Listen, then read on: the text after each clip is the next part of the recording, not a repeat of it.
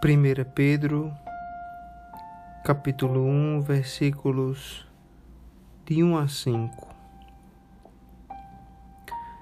Pedro, apóstolo de Jesus Cristo, aos eleitos que são forasteiros da dispersão no Ponto, Galácia, Capadócia, Ásia e Bitínia eleitos segundo a presciência de Deus Pai, em santificação do Espírito, para a obediência e a aspersão do sangue de Jesus Cristo. Graça e paz vos sejam multiplicadas. Bendito Deus e Pai de nosso Senhor Jesus Cristo que, segundo a sua muita misericórdia, nos regenerou para uma viva esperança, mediante a ressurreição de Jesus Cristo dentre os mortos, para uma herança incorruptível, sem mácula, imarcessível, reservada nos céus para vós outros que sois guardados pelo poder de Deus, mediante a fé para a salvação, preparada para revelar-se no último tempo.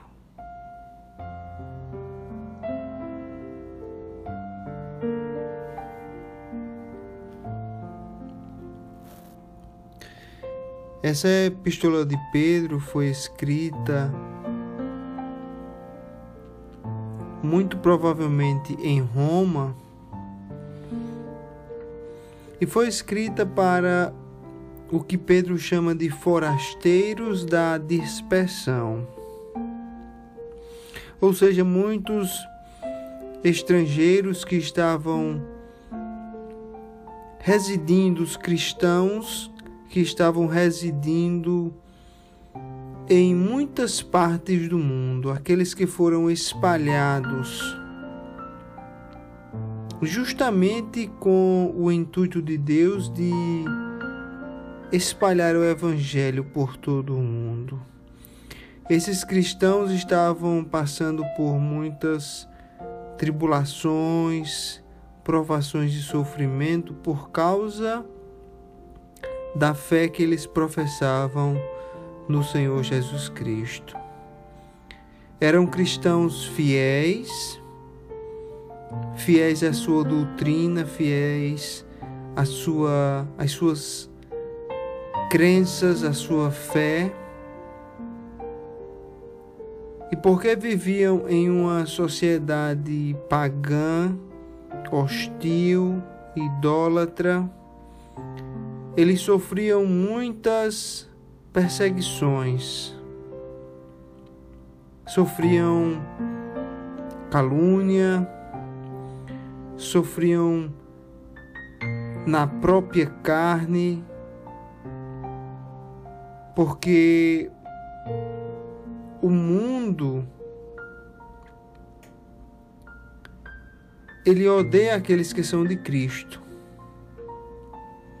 Então, como aqueles cristãos estavam professando a fé no nosso Senhor e vivendo conforme os moldes de Cristo, eles eram odiados. Isso ainda acontece hoje conosco, aqueles que são de Cristo são odiados pelo mundo.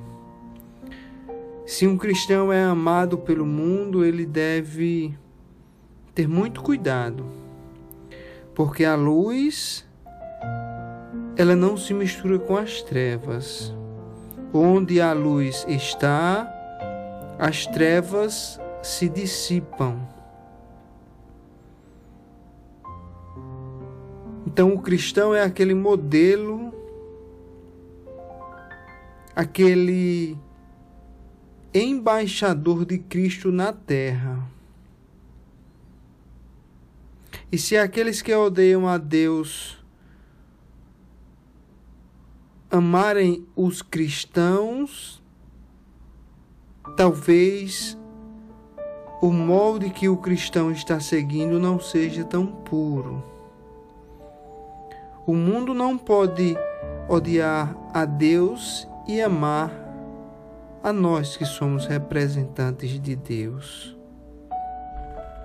O mundo vai nos odiar se estivermos verdadeiramente sendo servos de Cristo. Porque o mundo jaz no maligno e nós devemos ser puros, santos, ou pelo menos procurar a santidade. E o mundo vai nos perseguir. Pedro aqui estava falando para essas pessoas que estavam passando por perseguições ele escreve essa carta para encorajar esses cristãos a persistir na fé. Porque se o mundo nos odeia, se o mundo nos persegue, se as pessoas pensam que somos loucos, estranhos, é porque realmente estamos vivendo de modo a agradar o nosso Senhor. E Pedro começa a, a sua epístola falando que ele é um apóstolo de Jesus Cristo e ele fala aos eleitos de Deus. Essa palavra eleitos nos, nos fala que Deus, em sua soberana sabedoria, nos escolheu antes do início dos tempos, segundo a sua presciência segundo a sua infinita sabedoria. Ele diz, segundo a sua presciência, a presciência de Deus Pai em santificação do Espírito, para a obediência e a aspersão do sangue de Jesus Cristo. Graça e paz vos sejam multiplicadas. Então aqui Pedro fala que a, a nossa salvação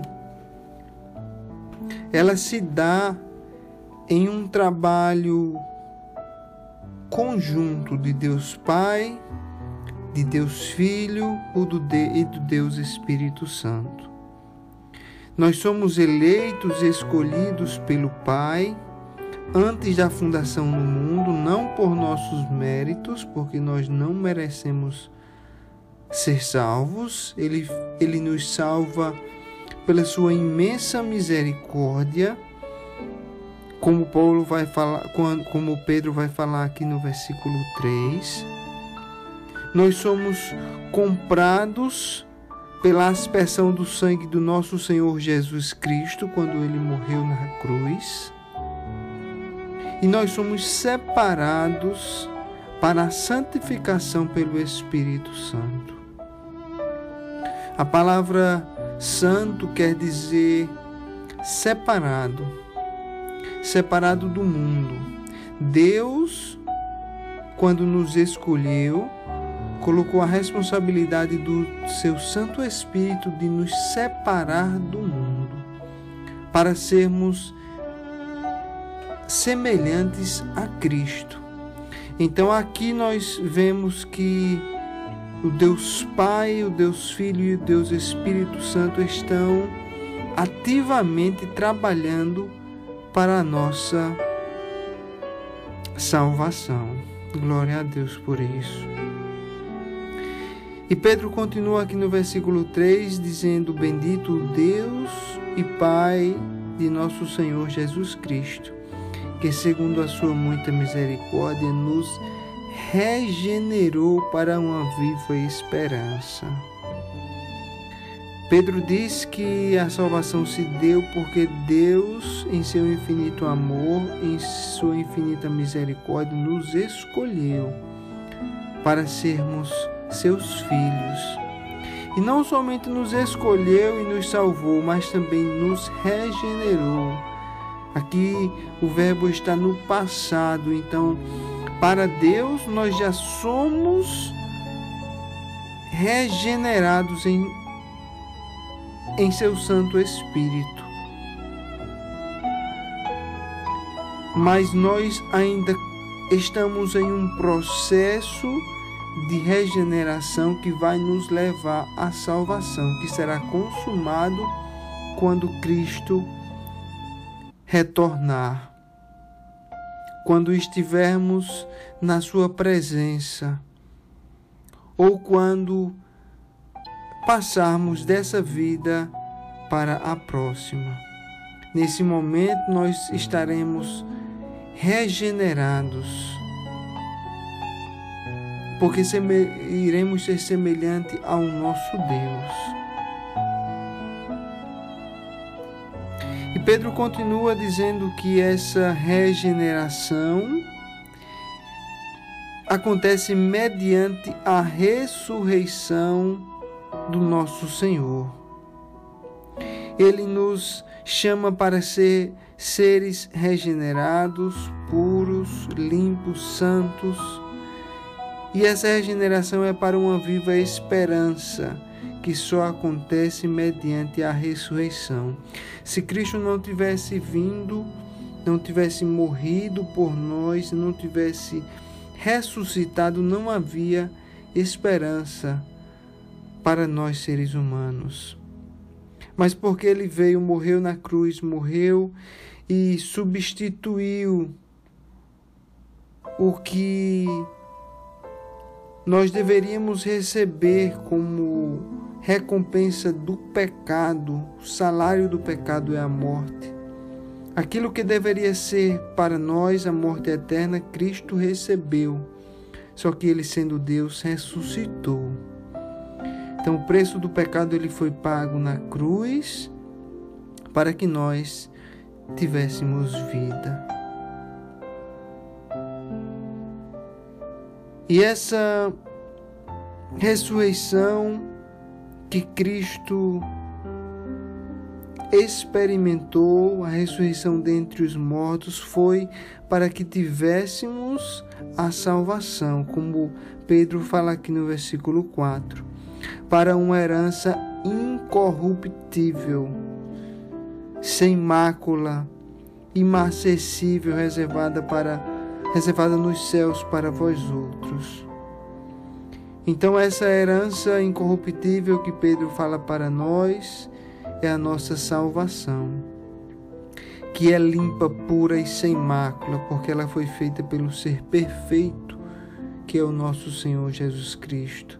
É imacessível, essa palavra quer dizer que ela não murcha, ela não, não perde o seu valor com o tempo, não está sujeito a deterioração ela foi reservada nos céus para nós. E ele ainda completa nos dizendo que nós somos guardados pelo poder de Deus. Por isso que nós não podemos perder a nossa salvação. A salvação do cristão, ela não pode ser perdida porque ela não é guardada pelos nossos méritos, pelo nosso bom comportamento, pela nossa conduta. Ela é guardada pelo poder de Deus, como diz no versículo 5, mediante a nossa fé, para a salvação preparada para revelar-se no último tempo. Aqui Pedro fala para nós que nós estamos salvos aos olhos de Deus, porém isso vai ser consumado concluído no fim dos tempos, quando nosso Senhor retornar e nos regenerar completamente para sermos a sua imagem e a sua semelhança. Oramos para que essa verdade fica, fique cada dia mais firme em nosso coração para que o Senhor Jesus Cristo nos dê a sabedoria e o entendimento para sermos verdadeiros cristãos, para honrarmos essa esse imenso sacrifício que o Senhor Jesus Cristo nos nos concedeu, fez por nós, para que vivamos uma vida santa, separada uma vida que seja para a honra e para a glória do Senhor. Que nós não nos misturemos com o mundo, porque se o sal perder o seu sabor, para nada serve. Nós oramos para que o Senhor aumente o desejo de estudar a sua santa palavra e para aplicar os ensinamentos da palavra de Deus em nossa vida. Assim nós oramos e agradecemos no glorioso nome do Senhor Jesus. Amém.